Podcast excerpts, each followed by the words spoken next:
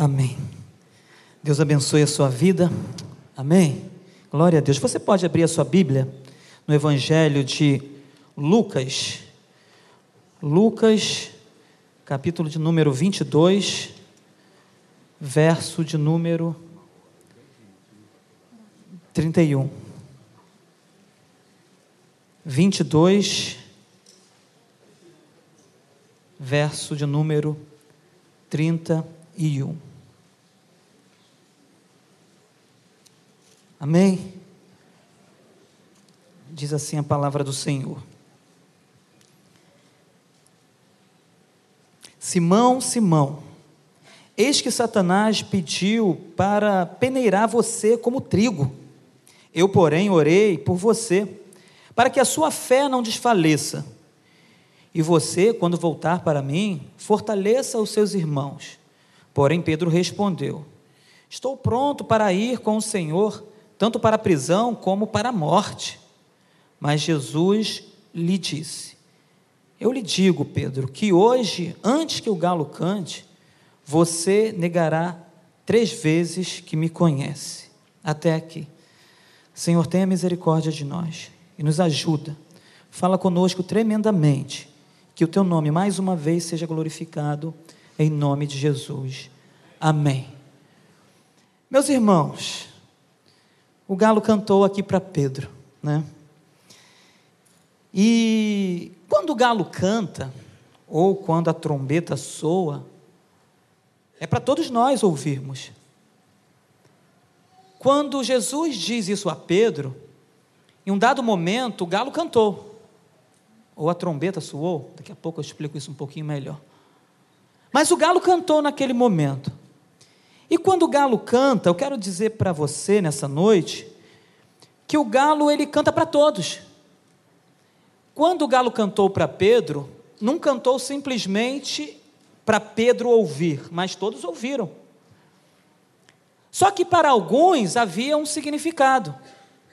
A terceira vigília da noite, o final dela.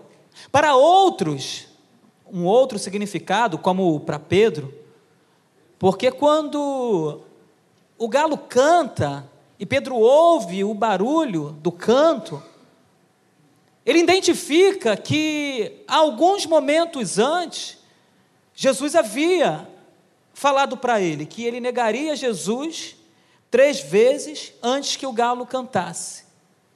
E o galo cantou. E o tema da mensagem de hoje é esse: quando o galo cantar. Quando o galo cantar, porque ele canta para todo mundo, ele canta para mim, ele canta para você. Só que para mim o significado vai ser um, para você o significado vai ser outro, mas ele vai cantar. E ele cantou para Pedro. Quem era Pedro? Pedro era um pescador, irmão de André, um homem que foi chamado para ser discípulo do Senhor Jesus Cristo, um homem ser, que foi chamado para ser apóstolo do Senhor Jesus Cristo, um homem que era casado Inclusive, sua sogra morava com ele em Cafarnaum. O pastor fez, ih, é maravilha. Morava com ele ali, a gente conhece a história da sogra de Pedro, que ela estava com febre, Jesus foi lá e curou a febre daquela mulher.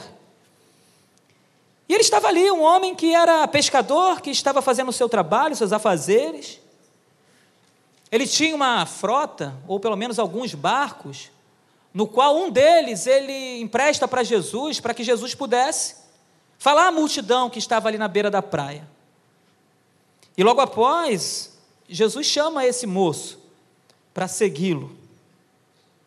E Jesus diz: ó, deixem as redes, as redes, e me seguem, porque vocês a partir de agora vocês serão chamados pescadores de homens. E a Bíblia é incrível que diz que imediatamente eles largam suas redes e seguem a Jesus. A partir de então, Pedro passa a presenciar diversos milagres, coisas incríveis ao lado de Jesus, milagres. Situações que eu e você não passamos, situações que outros ali não passaram. Não. Mas ele teve a oportunidade de ter essas experiências com o Senhor Jesus. Pedro não era qualquer um. Ele era um homem que foi chamado por Jesus para caminhar junto com o Senhor. Só que Pedro foi um homem que negou ao Senhor. Como pode um homem que andou com Jesus, teve as experiências que teve com o Senhor, e ele nega o Senhor Jesus?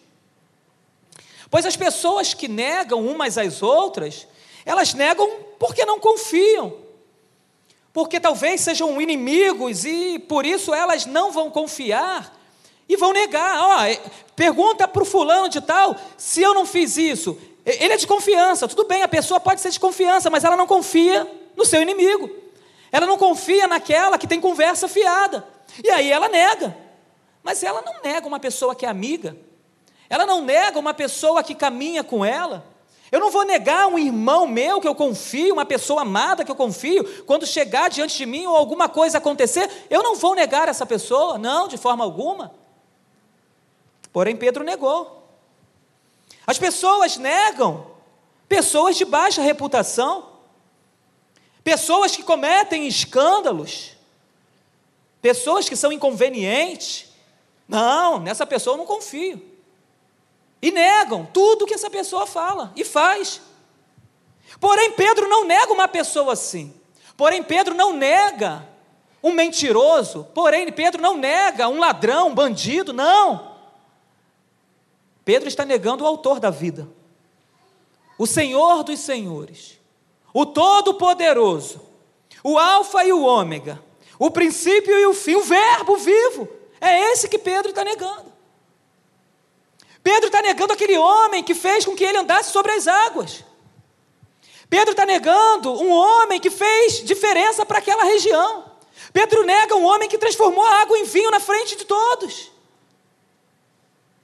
Pedro não era qualquer um. E ele nega o Senhor Jesus. Ele não estava negando um estranho. Ele está negando um homem que ele anda aproximadamente três anos. Não foi no início da caminhada, meus irmãos. Não. Já tinha um tempo que Pedro andava com Jesus. Pedro conhecia o Senhor e ele nega o Todo-Poderoso. Pedro se aparentava ser um homem íntimo, amigo, zeloso, leal com o seu mestre, a ponto de levantar uma das espadas de algum dos soldados que estavam por ali e cortar a orelha de Malco, um dos moços do sumo sacerdote, auxiliares do sumo sacerdote. Não, aqui não, em Jesus você não vai tocar, tira a mão dele, e ele toma uma espada e corta uma das orelhas. Eu sou fiel, eu sou leal. Ninguém vai tocar no meu Senhor. Ninguém vai tocar em Jesus. Um homem que tinha uma, um pulso forte. Um homem que, aparentemente, quem tivesse com ele, como diz aí um ditado popular, está comigo, está com Deus. E com ele não era diferente, né? E literalmente, estava com ele, estava com Deus, porque o próprio Deus estava com ele. Ele poderia falar isso, está comigo, está com Deus porque Jesus estava com ele. E por isso ele vai, levanta e corta e defende. Não, eu vou fazer. Um homem que aparentava ser leal a Jesus. E tem algumas frases impactantes de Pedro. Mateus 16, versículo 13, diz assim: ó, indo Jesus para a região de Cesareia de Filipe, perguntou a seus discípulos: Quem os outros dizem que é, que é o filho do homem? E eles responderam: Uns dizem que é João Batista, outros dizem que é Elias, outros dizem que é Jeremias, ou um dos profetas. Aí Jesus pergunta: E vocês? Quem dizem que eu sou? Respondeu Simão Pedro: É o Cristo, o Filho do Deus Altíssimo, o Filho do Deus vivo. Jesus para Pedro era o Cristo, o Filho do Deus vivo, o Filho do Deus Altíssimo. Ele verbaliza isso. Como pode um homem verbalizar que Jesus era o Cristo, o Filho do Deus Altíssimo, e logo após negar o Filho do Deus Altíssimo? Como pode? Eu conhecer intimamente alguém negar e ser desleal com essa pessoa? Como pode? Como pode eu andar tanto tempo com uma pessoa e na hora que o negócio aperta eu sou desleal a essa pessoa? Eu traio essa pessoa, eu traio a confiança dessa pessoa. E Pedro não estava traindo qualquer um. Ele estava traindo o Cristo, o Filho do Deus Altíssimo. E ele diz mais, em Lucas 22, 31, foi o que a gente leu agora há pouco. Ele fala, ele defende. Porque Jesus diz que Satanás pediu para peneirar a vida dele. Só que não, Jesus teve misericórdia de Pedro. Só que aí Pedro, ele é ousado, e ele diz: ainda que eu tiver que ser preso contigo, eu irei, e melhor, ainda que eu tiver que morrer, eu morro pelo Senhor. Um homem ousado. Ele disse que faria isso. Por quê? Porque Jesus era o filho do Deus Altíssimo. E ainda que tiver que ir para a morte com o Senhor, eu irei. E a gente conhece a história. A gente sabe o que aconteceu. Um homem ousado, um homem que se dizia uma coisa, que verbalizava algumas coisas, mas que na hora do vamos ver não era realmente aquilo que ele falava. Por muitas vezes nós falamos muitas coisas, porém na hora da prática, a prática é diferente. A ação é diferente. Porque algumas coisas começam a acontecer e a gente não cumpre com aquilo que a gente verbalizou, a gente não cumpre com aquilo que a gente falou, a gente não cumpre com aquilo que a gente prometeu. E Pedro, ele faz tudo isso que nós acabamos de falar. Em Mateus 17, Mateus capítulo 17, a partir do versículo 1 diz assim: Seis dias depois, Jesus tomou consigo Pedro e os irmãos Tiago, João, Tiago e João, e os levou em particular a um monte. E Jesus foi transfigurado diante deles. O seu rosto resplandecia como o sol, e as suas roupas se tornaram brancas como a luz. E eis que lhes apareceram Moisés e Elias falando com Jesus. Então Pedro, tomando a palavra de forma ousada, disse a Jesus: Senhor, bom é estarmos aqui. Se o Senhor quiser, farei aqui três tendas.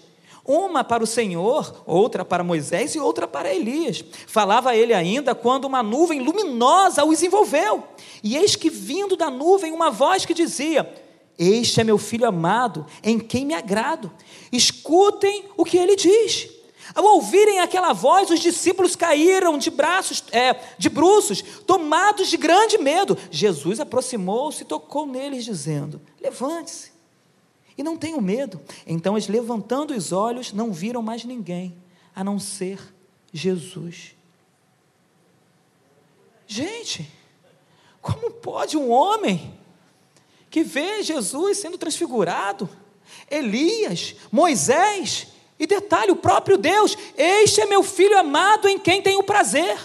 Como pode um homem que ouve a voz de Deus, um homem que vê Deus, um homem que anda com Deus, alguns momentos negar o seu Senhor, o dono da eternidade, o Pai das luzes que não muda e não vai mudar jamais? Como pode? O homem negar aquele que é a essência do amor. Não tem como eu conseguir imaginar. Um homem que vê tudo aquilo e diante de tudo isso nega o Senhor Jesus. O que pode ter levado Pedro a, a negar ao Senhor? O que pode ter passado na cabeça desse homem que se dizia leal ao Senhor? Fazer tudo isso? Pode ter sido medo? Sim, pode ter sido medo. Porque eles estavam sendo perseguidos, Jesus estava sendo preso. Nós falamos muito de Judas, que negou Jesus e traiu o Senhor, entregou o Senhor Jesus, nós falamos muito deles. Mas nós não falamos muito de Pedro com relação a isso. Só que Pedro, talvez também como Judas, talvez ele queria que Jesus fosse aquele que viria com grande poder e tirasse o poder de Roma e libertasse o seu povo. Poderia. Quem pode garantir que nas entrelinhas ou pelos cantos, quando eles estavam conversando, talvez eles falassem: olha só, não, é, ele está falando tudo isso, mas deve ser para poder envolver o povo e etc. Pra, é uma estratégia para que daqui a pouco ele venha com poder e destrua tudo. Talvez. E talvez Pedro tivesse com esse pensamento. O galo cantou.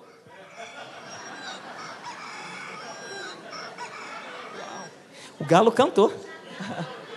Já estava programado, ela está falando. Não estava nada programado, mas o galo cantou. Meu Deus, por que eu botei esse toque? O galo cantou. Meu pai.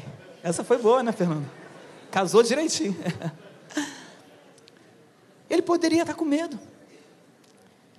Porque ele poderia dizer: Jesus é uma estratégia dele, ele vai se levantar e daqui a pouco ele vai destruir todo mundo. Judas esperava isso, talvez Tomé esperava isso, talvez Simão, o zelote, esperava isso, e alguns dizem até que Pedro também era um zelote, porque os zelotes queriam destruir aquele povo, eram revolucionários.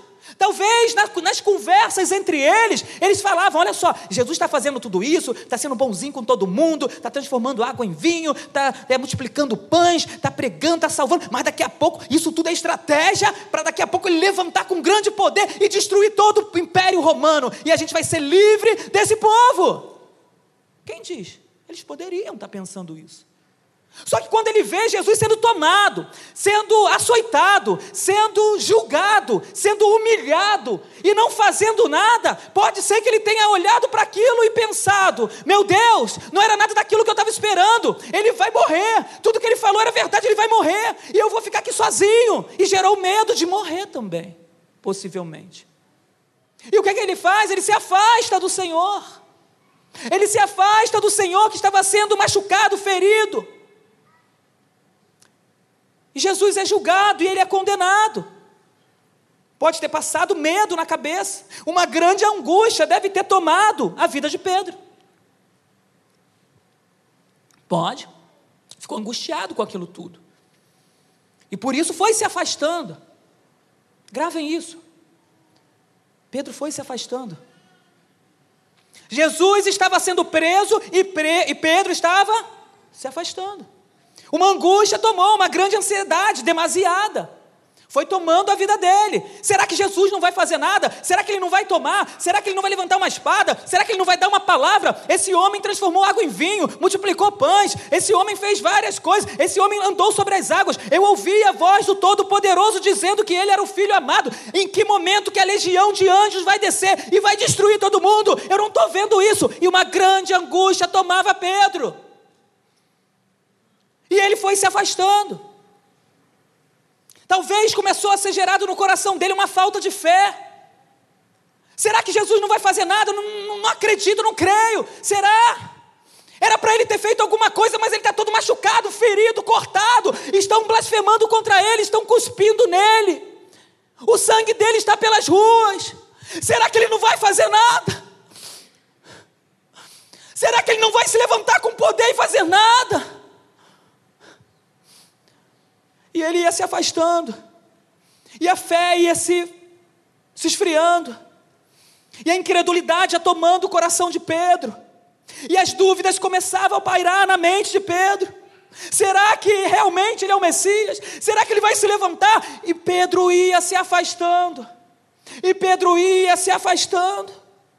Talvez se esquecendo das promessas que Jesus tinha para a vida dele, para a vida daqueles que serviam a Jesus.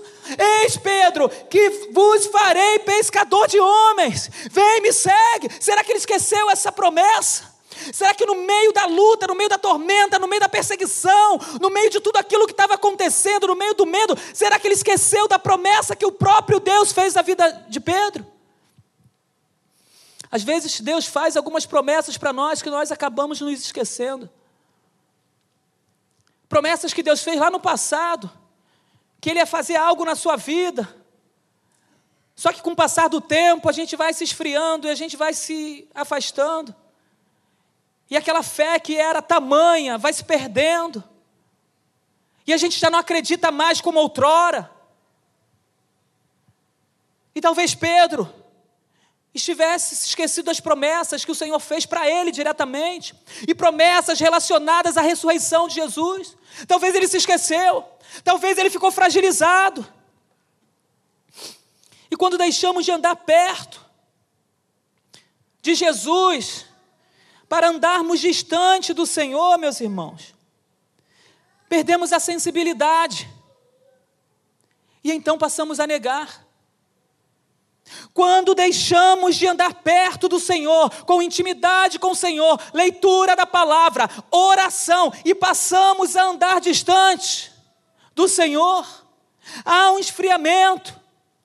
Então passamos a negar o que a gente crê, passamos a negar a palavra de Jesus, Passamos a dizer que não é bem assim que a palavra diz, que não é bem dessa forma, porque era algo para aquela época, que não é para hoje. Eu quero dizer para você, meu irmão, minha irmã, o que foi para aquela época é para hoje sim. Tudo que Deus prometeu, Ele vai cumprir para a sua igreja.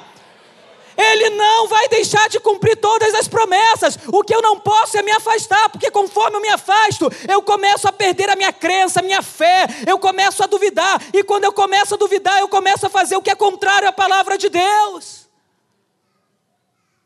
Pedro tinha algumas promessas, mas por isso, por tudo que ele viu, ele se afastou. Lucas, capítulo de número 22 verso de número 54 diz o seguinte: Então Pedro, então, prendendo Jesus, levaram-no e introduziram na casa do sumo sacerdote. Pedro seguia de perto, é isso? Pedro seguia de longe. Quando, a, quando acenderam um fogo no meio do pátio, porque já era de madrugada, e assentaram juntos, Pedro tomou um lugar entre eles. Estava frio. Uma empregada, vendo sentado perto do fogo, fixou os olhos nele e disse: Este também estava com ele. Mas Pedro negou e disse: Mulher, não conheço. Pouco depois, outro homem, ao ver Pedro, disse: Você também é um deles. Mas Pedro disse: Homem, eu não sou um deles. E tendo passado cerca de uma hora, outro afirmou, dizendo: Com certeza este estava com ele, porque também é um galileu. Mas Pedro insistiu: Homem, não sou, não, homem, não sei o que você está falando. Não sei o que você está falando. Em alguns casos, em alguns estudos, dizem que Pedro aqui ele até xinga para poder mostrar que não era um deles. Algumas pessoas para não se dizer servo do Senhor, começam a fazer aquilo que um servo de Deus não faz, para poder se mostrar que não é servo de Jesus, sabe por quê? Porque você sabe que você é servo de Jesus, mas se alguém olhar para você e falar para você, você é servo de Jesus e está fazendo isso, é porque você tem medo de escandalizar o nome de Jesus. E se você tem medo de escandalizar o nome de Jesus, é porque tem algo ainda no seu coração. Ainda não se perdeu tudo ainda há algo no seu coração. E por isso você começa a falar coisas para poder se parecer com o mundo. Mas, meu irmão, quero dizer para você essa noite: um dia você teve um encontro com Jesus. Você não tem que ficar fazendo coisas para se parecer com o mundo. Você precisa fazer coisas para se parecer com Jesus, para que você possa ter a vida eterna. Não faça coisas que vão fazer com que você se pareça com o mundo. Faça coisas que vão fazer com que você se pareça com Jesus, para que você possa alcançar a vida em Cristo. Aleluia! Não se pareça com o mundo, nem com as coisas que o mundo tem para te dar. Almeja as coisas dos céus, almeja as coisas do Senhor, tudo aquilo que Ele tem planejado para mim, para a sua vida. Aleluia! E ele continua dizendo, ele continua falando. E Pedro, ele, ele nega Jesus. Ele nega Jesus. Quem passa até não reconhece suas atitudes. E ele insistia dizendo: Não, nem sei quem é este homem. E logo enquanto Pedro andava, ainda falava, e logo enquanto Pedro ainda falava, o galo cantou. Podia cantar agora aqui, né? Enquanto ele ainda falava, o galo cantou. Então o Senhor voltou-se e fixou, fixou, os olhos em Pedro. E Pedro se lembrou da palavra do Senhor, como lhe tinha dito: Hoje, antes que o galo cante, você me negará três vezes. E Pedro, saindo dali, chorou amargamente. Chorou amargamente. Porque o galo cantou. Creio eu ali que houve arrependimento. Porque no momento em que tudo aquilo estava acontecendo, Jesus olha para ele, meus irmãos. Jesus olha para ele, Jesus estava sofrendo. Só que de repente Jesus cai, possivelmente olha para ele, e os seus olhos, eles encontram os olhos de Pedro, e nesse momento o galo canta, e aí ele se lembra, ele se lembra do que Jesus havia dito: antes que o galo cante, você vai me negar três vezes, e justamente naquele momento o galo canta, e ele reconhece que ele havia negado o Senhor.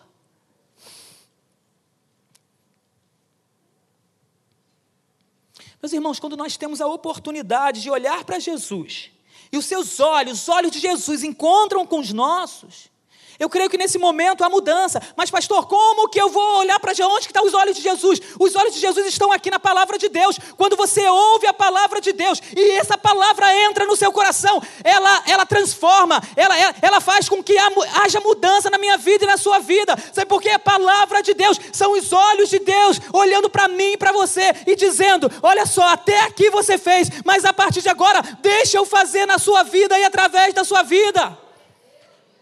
Deixa eu fazer na sua vida. E naquele momento eu creio que houve mudança, houve arrependimento. O Senhor passa a direcionar a vida de Pedro. E aquela sensibilidade que havíamos perdido, eu acredito que o Senhor ele começa a colocar uma nova fé, uma nova esperança no nosso coração, e a nossa vida começa a ser transformada novamente. Há arrependimento, há transformação e há salvação quando nós damos crédito a essa palavra. E aquilo que estava morto volta a ter vida. Aquilo que estava perdido, o Senhor encontra novamente. E Jesus ele vai, ele cumpre com seu chamado, ele vai para a cruz do Calvário, ele morre na cruz do Calvário, ele caminha ainda depois de ressuscitado, ainda 40 dias, antes de ser levado aos céus. E Pedro ele fica. Porém, eu quero dizer para você essa manhã: será que alguém que traiu, que negou, que foi desleal, pode, ser, pode ter a sua vida transformada por Jesus? Será? Alguém que traiu, que negou, que foi desleal, pode ter a sua vida transformada por Jesus? A resposta é sim. Deus não despreza um coração contrito, Deus não despreza um coração quebrantado, não, de forma alguma. Se você se arrepender essa manhã, eu creio que o Senhor é poderoso para fazer infinitamente mais e fazer com que você seja transformado pelo poder do Espírito Santo de Deus. Se há arrependimento, há cura, há perdão. E quando Jesus aparece aos discípulos ali no mar da Galileia, novamente, depois de ter ressurreto, Jesus dá mais uma oportunidade para Pedro e ele é totalmente transformado. Ele passa a ser um homem fiel, um homem amigo, um homem amado, um homem querido, um discípulo verdadeiro que serve a ponto de dar sua própria vida pelo Senhor. Ali ele é transformado e ali ele passa a ser verdadeiramente um homem leal. Ele começa a ser transformado lá atrás quando ele nega Jesus. Só que ali o Senhor Jesus olha para ele e fala: Eu quero te dar uma oportunidade novamente, Pedro. Saia desse mar. Eu te falei lá no início que você seria pescador de homens e não era para você voltar a ser pescador de peixes. Eu tenho obras maiores contigo. E Pedro, ele passa a ser o Pedro que nós conhecemos. E tudo isso aconteceu, meus irmãos, com um homem que era apóstolo, era um homem que era discípulo, era um homem que conhecia Jesus. Será que isso que aconteceu com Pedro, de pensar tudo isso que eu falei, será que isso pode acontecer comigo e com você, meu irmão? Eu quero dizer para você que pode sim. Eu quero dizer para você que pode sim, se nós andarmos distante do Senhor, há um grande risco de nós negarmos ao Senhor, de nós negarmos os nossos irmãos, de sermos fiéis, infiéis a Deus, de sermos infiéis aos nossos irmãos, de sermos falsos, de sermos caluniadores. Isso tudo pode acontecer comigo e com você se nós andarmos distante do Senhor. O galo, meu irmão, vai cantar. O galo vai cantar, e como eu falei no início, ele vai cantar para mim e para você. O galo vai cantar para mim e para você. Eu quero dizer para você que lá, naquela época, havia uma cultura dos romanos, que haviam quatro vigílias. E uma das vigílias da noite, melhor dizendo, a terceira vigília da noite, que ia até as três da manhã. O nome dessa vigília era chamada, denominada, Canto do Galo. E quando o galo cantava, quando essa trombeta soava, queria dizer que a terceira vigília da noite passou, chegou. Isso quer dizer, segundo a cultura romana, Segundo a cultura judaica, o galo não podia ficar no meio do povo, a galinha não podia ficar no meio do povo, porque eles poderiam de alguma forma contaminar as pessoas. E por isso, e principalmente em Jerusalém, onde Jesus estava naquele momento, segundo eles, não havia galinha, nem galo, nem nenhum desses bichos ali próximo. Porém, na terceira vigília da noite, se trocava uma trombeta. E essa trombeta denominava-se canto do galo. E Jesus, conhecendo a cultura romana, disse: ó, Antes que o galo cante, você me negará três vezes. E quando a trombeta canta, toca lá, tu, tu, tu, tu, tu, tu, tu. Foi boa? Foi boa, não? Eu vou treinar mais. Vou botar o celular. Quando a trombeta canta, ou quando a trombeta toca, ele se lembra: eu neguei Jesus. E não neguei uma vez, eu neguei três vezes. A trombeta tocou. Para alguns, era a terceira vigília da noite, tudo tranquilo, nada demais, está tudo certo. Vamos passar para a próxima vigília. Só que para Pedro ele sabia que esse, essa terceira, essa terceira vigília da noite, esse toque da trombeta havia um significado que não era simplesmente o significado de uma vigília para outra, mas era o significado de que eu neguei o Senhor Jesus três vezes, de que eu abri a minha boca para espraguejar Jesus, que eu abri a minha boca para dizer que não conheço, eu sabia, Pedro dizendo, pensando, eu sei o significado do tocar da trombeta. Eu sei o significado do tocar da trombeta. Mas eu quero dizer para você nessa, nessa manhã: a trombeta vai tocar, a trombeta vai soar. Meus irmãos, que nós não estejamos despercebidos como Pedro, distraídos, com medo, angustiados, com ansiedade, incrédulos, com falta de fé, porque a trombeta ela vai soar, a trombeta vai soar, e como estaremos eu e você?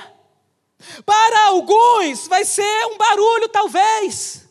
Só que para a igreja de Cristo será o significado de que a sua igreja vai subir, que a sua igreja vai ser arrebatada, que nós teremos um encontro nos ares com Jesus, a trombeta vai soar. Fala para o seu irmão que está aí do seu lado, fala assim, meu irmão, a trombeta vai soar, não negue a Jesus, não negue a palavra, a trombeta vai tocar, a trombeta vai tocar.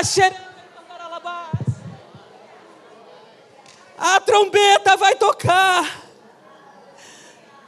Que nós não venhamos a perder esse momento, meu irmão. que nós não venhamos a perder esse momento, porque é o momento que a igreja de Cristo aguarda, é o momento que a igreja de Cristo almeja, é o tocar da trombeta, para que nós possamos ser assunto aos céus, que nessa manhã você possa estar com seus ouvidos atentos, em nome de Jesus. E quando a trombeta tocar, possamos todos juntos sermos assunto aos céus. E o significado para mim e para você vai ser: Jesus voltou e eu vou participar das bodas do Cordeiro. Aleluia! Que Deus abençoe a sua vida nessa manhã em nome de Jesus. Aleluia! Santo, santo, santo é o nome de Jesus.